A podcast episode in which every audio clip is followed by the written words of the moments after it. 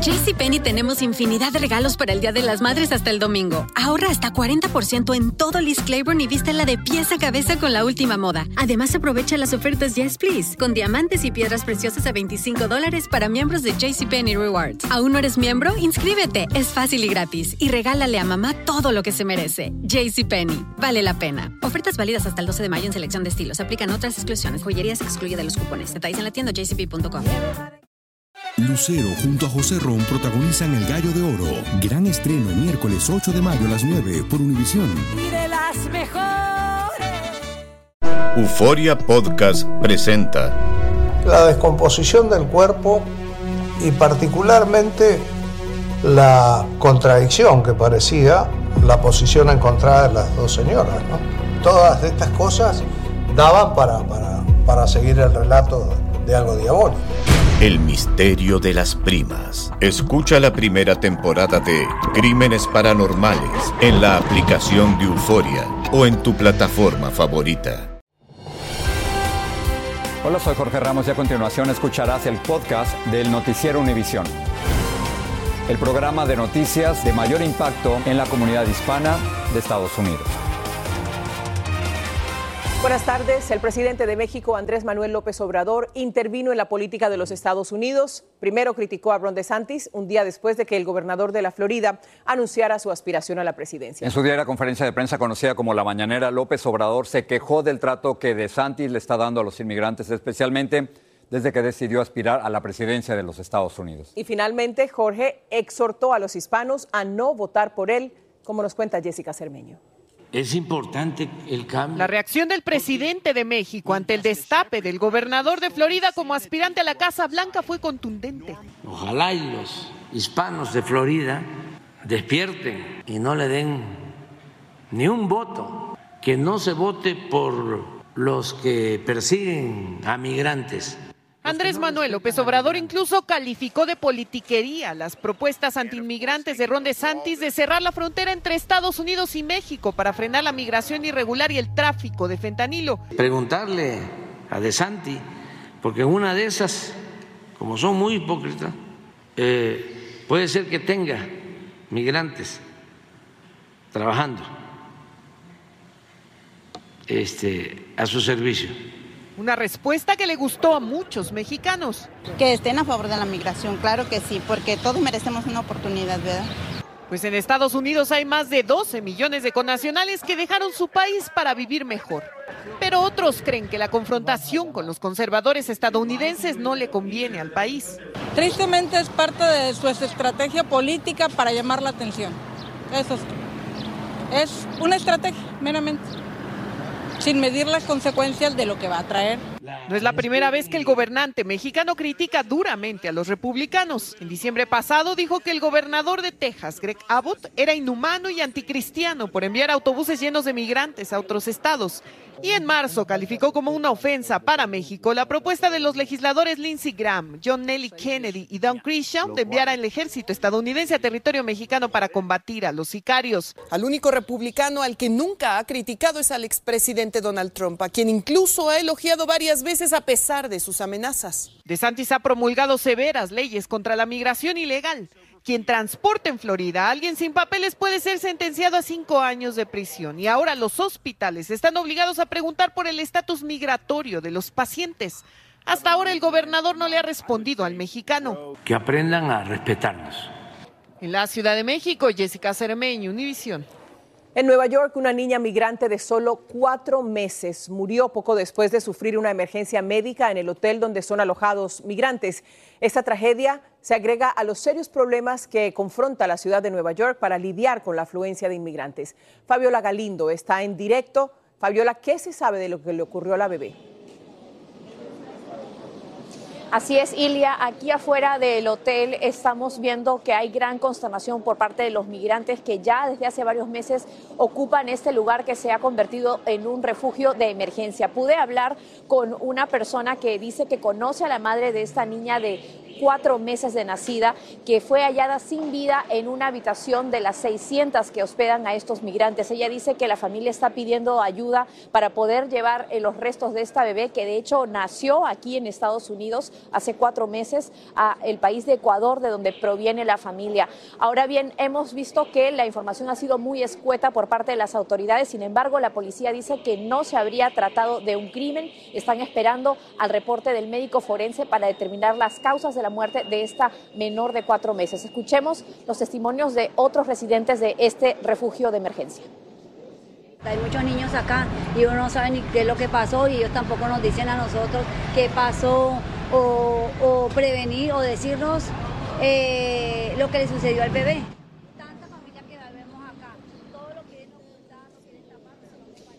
Y bueno, todo esto ocurre cuando el alcalde Adams está pidiéndole a un juez que revise la ley de derecho a refugio en Nueva York, una ley que ha durado por 40 años y que justamente garantiza a las personas que pidan en dónde dormir que se les entregue una cama o una habitación de hoteles. Más de 150 hoteles en este momento están siendo utilizados como refugios de emergencia. Es más de la mitad de las habitaciones disponibles de hoteles en la ciudad de Nueva York.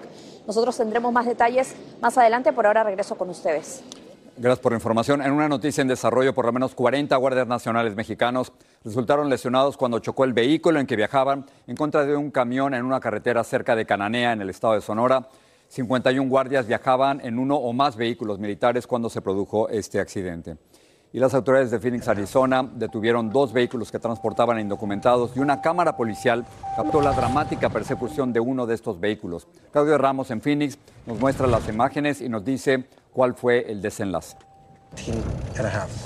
Todo indica que la camioneta blanca conducida por un coyote va a detenerse, pero de pronto acelera y abandona la carretera se adentra en el desierto de Arizona. El agente del alguacil que persigue pide refuerzos ubica la camioneta minutos después, pero el conductor y un pasajero ya se habían dado a la fuga.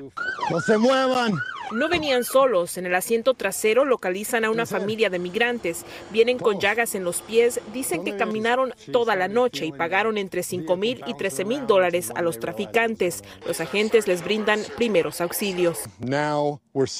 Incidentes como este son cada vez más comunes en el condado de Pinal, dice el alguacil. El año pasado en la jurisdicción encontraron a más de 2 mil migrantes trasladados por vehículo en zonas desérticas, un aumento del 460% entre 2020 y 2022. ¡No corras!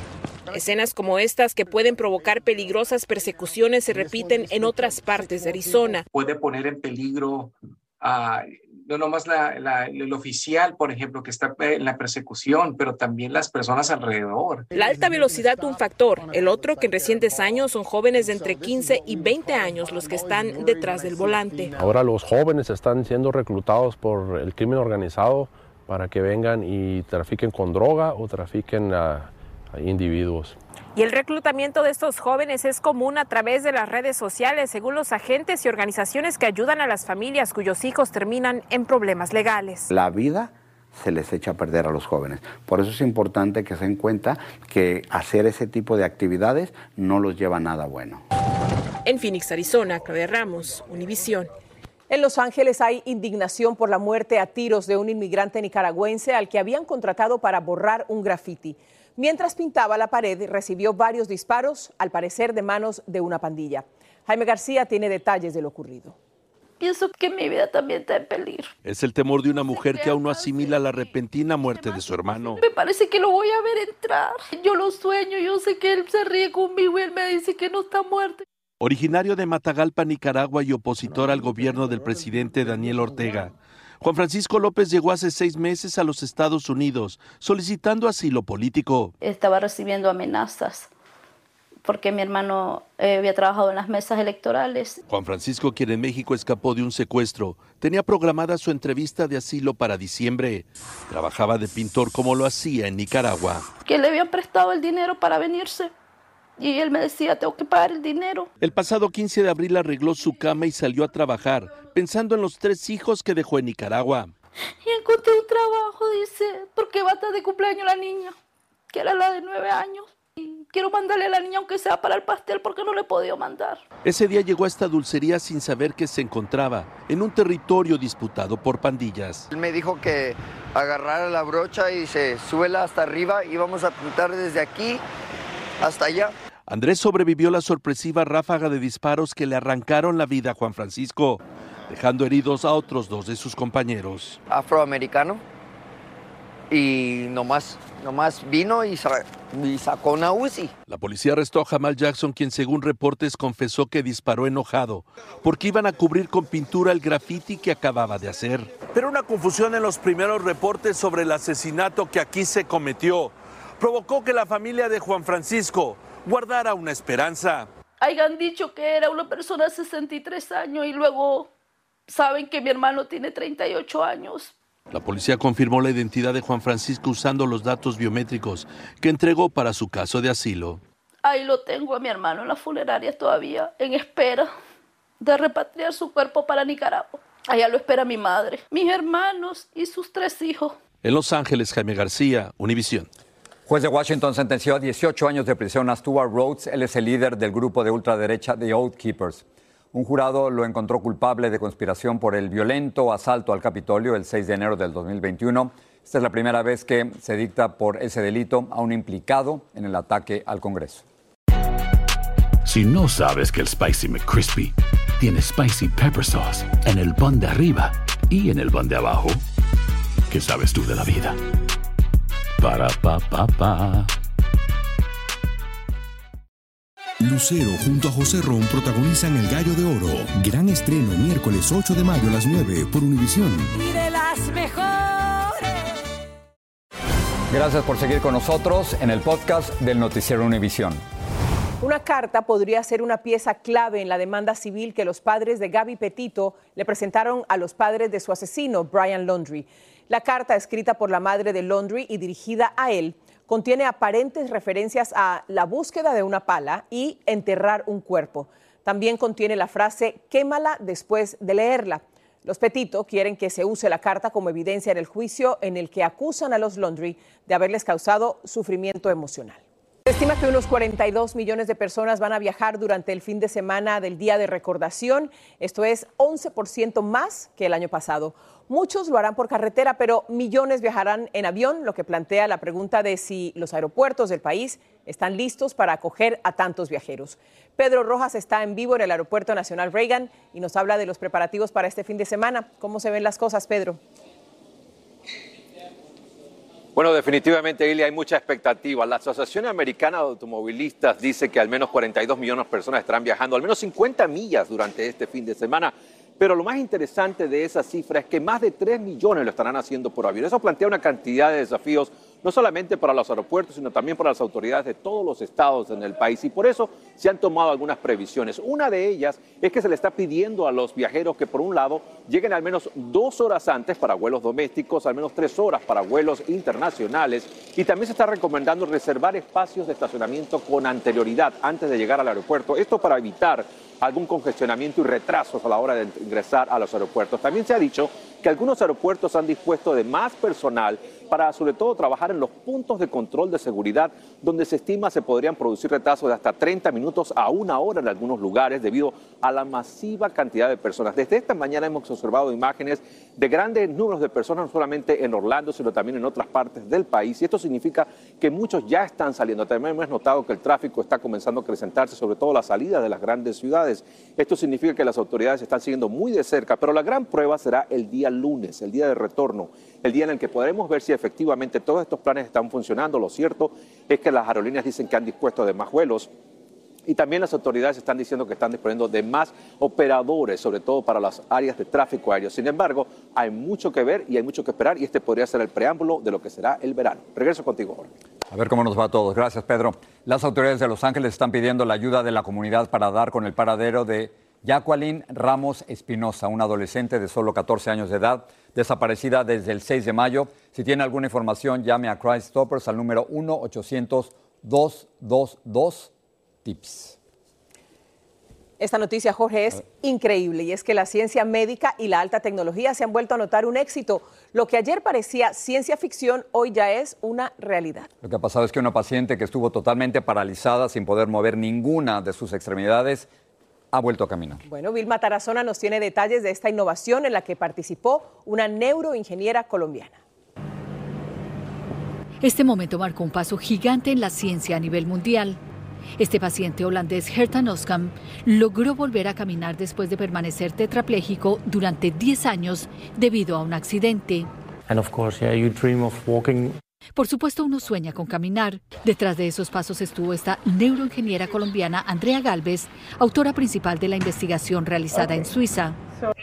Hablamos con ella y nos contó que a Herton le construyeron un puente digital que permitió conectar su cerebro con sus piernas.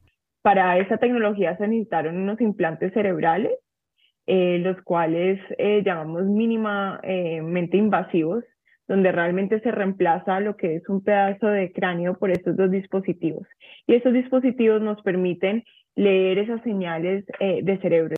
Usaron inteligencia artificial. Utilizamos unos algoritmos de inteligencia artificial que nos permita interpretar esas señales de cerebro y después eh, utilizamos eh, el algoritmo para eh, enviar estímulos eléctricos en la médula espinal a través también de un dispositivo que, que está implantado a nivel lumbar. Calve recuerda que ese día cuando el paciente dio sus primeros pasos había mucho nerviosismo porque no sabían si el experimento en el que habían trabajado durante muchos años funcionaría.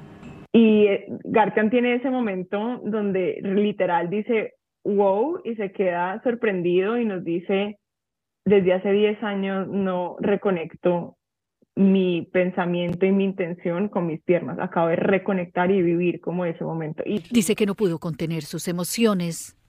Creo que la mayoría derramamos lágrimas de emoción porque fue ese momento que dijimos, estamos realmente haciendo un paso hacia una nueva tecnología. Bueno, Andrea Galvez nos dijo además que ahora esperan probar esta innovación en más pacientes y ella sueña con que un día esta tecnología esté al alcance de todos los que la necesitan en el mundo. Ilia, regreso contigo. Esperemos que así sea, serían muchos los beneficiados. Qué buena noticia. Gracias, Vilma. En declaraciones ante miembros del Congreso, el presidente de Microsoft expuso un plan de cinco puntos para hacer frente a los riesgos crecientes del uso de la inteligencia artificial. El plan incluye la creación de una nueva agencia federal para supervisión y el apoyo de empresas estadounidenses que compiten con rivales chinos. Bueno, un estudio científico publicado hoy confirma lo que todos sabíamos sobre los molestos y a veces peligrosos mosquitos. A unas personas los atraen y otras no, y esto es por el olor corporal de cada uno. Luis Mejid nos tiene más información sobre este hallazgo que tiene a muchos rascándose la cabeza. Tiene la habilidad de convertir una tarde tranquila en algo difícil de tolerar.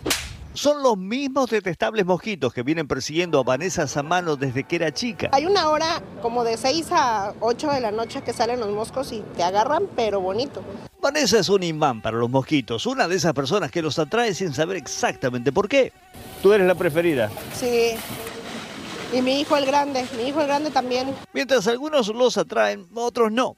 Eso es bueno para Derek Pineda, que se pasa el día buscando larvas de mosquito para controlar su población. Todavía, todavía sí me pican, pero no, no, no tanto. ¿Por qué piensas que es? Ah, no sé, puede ser que mi sangre no está tan dulce. Para nosotros son mayormente una molestia, pero para millones de personas en el mundo son una amenaza frecuentemente mortal. El Zika, el dengue, la malaria son solamente algunas de las enfermedades que transmiten los mosquitos. Por eso, el responder qué es lo que hace a una persona extremadamente atractiva para los insectos es algo importante. Para averiguarlo, investigadores de la Universidad Johns Hopkins hicieron un experimento en África y notaron que el olor que emiten algunas personas las convierte en imanes humanos encontramos que había ciertos compuestos que estaban presentes en el olor de estas personas, unos compuestos que se llaman ácidos carboxílicos, que están presentes en nuestro olor, que probablemente vienen de bacterias que están en nuestra piel. Nosotros no podemos oler esos compuestos, los mosquitos sí, y hasta el momento la ciencia no sabe por qué algunas personas los producen y otras no. Lo que sí sabemos o creemos es que eh, la dieta va a afectar cómo hueles, va a afectar la composición de las bacterias en tu piel. Y eso me lleva a otra pregunta. Tú hablaste de dieta. ¿Hay algo que uno coma que lo haga más propenso a...? Todavía no sabemos, es, es parte de lo que queremos ver. Y mientras averiguan, tendremos que seguir sufriendo.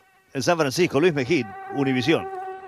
Qué horrible suena, ¿verdad? Horrible. Bueno, otras cosas. La Administración Nacional Oceánica y Atmosférica emitió sus predicciones para la temporada de huracanes y dijo que va a ser bastante típica. Predijo de 12 a 17 tormentas con nombre. De esas serían entre 5 y 9 que podrían convertirse en huracanes y hasta 4 podrían ser tormentas de categoría 3 o más fuertes.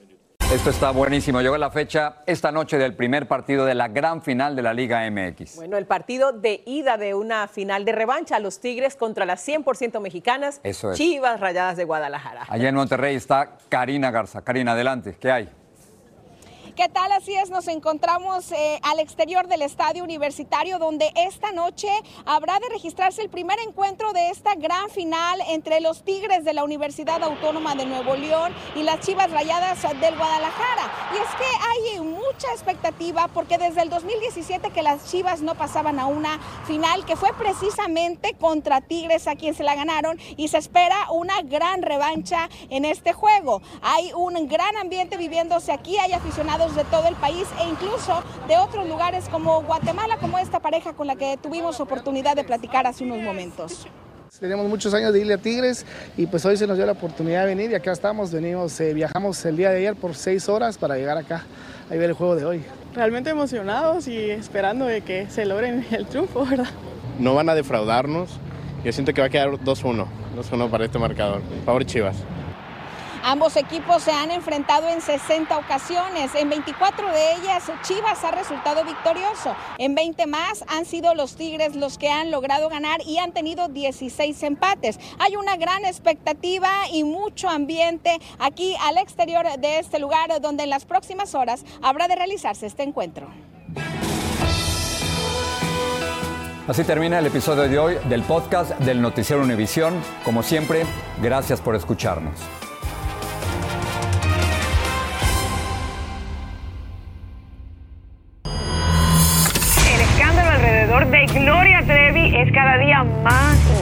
Y parece no tener fin. Soy María Raquel Portillo. Fui ese rostro pálido y sin voz que el mundo vio en las escenas del mayor escándalo del entretenimiento de las últimas décadas. No vengo a contar mi versión, vengo a contar mi historia. Ya es hora de abrir la boca. En boca cerrada.